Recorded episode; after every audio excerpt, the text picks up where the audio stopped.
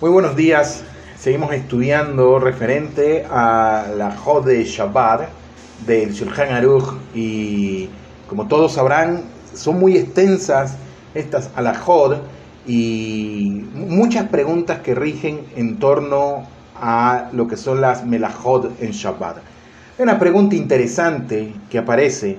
¿Se puede manipular un cortaplumas sabiendo que varios de sus accesorios no se pueden usar en Shabbat? Un cortaplumas está formado por una cuchilla que puede utilizarse para cortar comida, un alicate y otros enseres. Aparentemente estaría en la categoría de basis ledavar e azur beamuktar, base de apoyo para algo prohibido y algo que es permitido. Como el cortaplumas tiene accesorios permitidos y también otros cuyo uso está totalmente azur en Shabbat, se determina que si los accesorios permitidos son más valiosos, es importante que los prohibidos, el cortapluma como una unidad entera, no será mukse. Por lo contrario, si los accesorios prohibidos son más valiosos, el cortaplumas será mukse. Sin embargo, ya que los artículos mukse son mayormente utensilios que se usan para tareas que han sido prohibidas en Shabbat y no son considerados como Hizaron Kis, vale decir valiosos, hasta un punto tal que no serían utilizados para ningún otro propósito que no sea el propósito original. Podemos decir que incluso los accesorios prohibidos fueran más valiosos, podremos manipular el cortaplumas, lejoret gufo umecomod, si lo precisa o bien molesta en el lugar donde se halla. Efectivamente, un cortaplumas cuyo alicate o destornillador sean más valioso que su cuchilla puede ser manipulado para usar su cuchilla, pero no puede ser manipulado, por ejemplo, para protegerlo de la lluvia. Otra pregunta interesante es, si el corta uñas está adosado al llavero de la casa, según la alajá, ¿cómo se va a considerar? ¿Las llaves son muxe? Y si en el llavero también está la llave del automóvil, ¿cuál es su din en este caso? La misma regla rige en el caso de un llavero que contiene también algo que es muxe, como el corta uñas.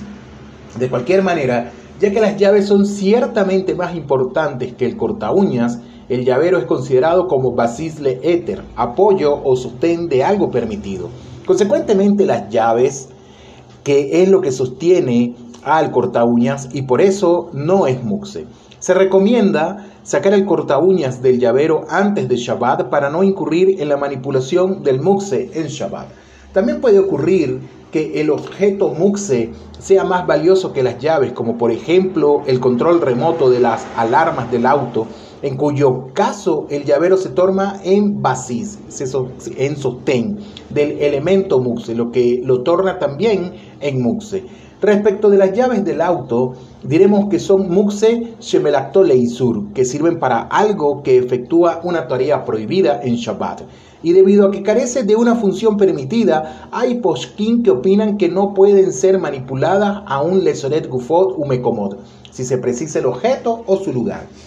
Otra pregunta que es muy interesante, si se precisa una cebolla que está oculta bajo una pila de papas crudas, y sabemos que al sacarlas, éstas se moverán. ¿Está permitido sacarla? ¿Cómo es el en este caso? La manipulación indirecta de un objeto que es muxe se llama tiltul min hatzad y está permitido por la alajá cuando se le efectúa para un propósito permitido.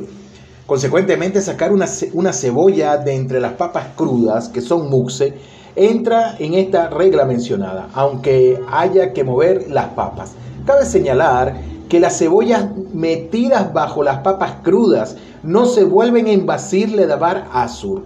Del mismo modo, si el helado que está en la congeladora se halla detrás de la carne cruda, que hoy en día es muxe, porque la mayoría de la gente no consume carne cruda, se permite sacarlo, aunque mueva la carne. No obstante, está prohibido manipular la carne directamente porque no se puede mover un artículo muxe para conseguir algo permitido, un écter. El Surjan Aruj permite pinchar las cebollas para sacarlas de entre las papas crudas, aunque éstas se muevan, ya que eso, puede, ya que eso queda definido como tiltul min hasad en favor de algo permitido, que son las cebollas en este caso. Tengan todos un feliz día. Shalom Leitraot. Hasta la próxima. Alaja.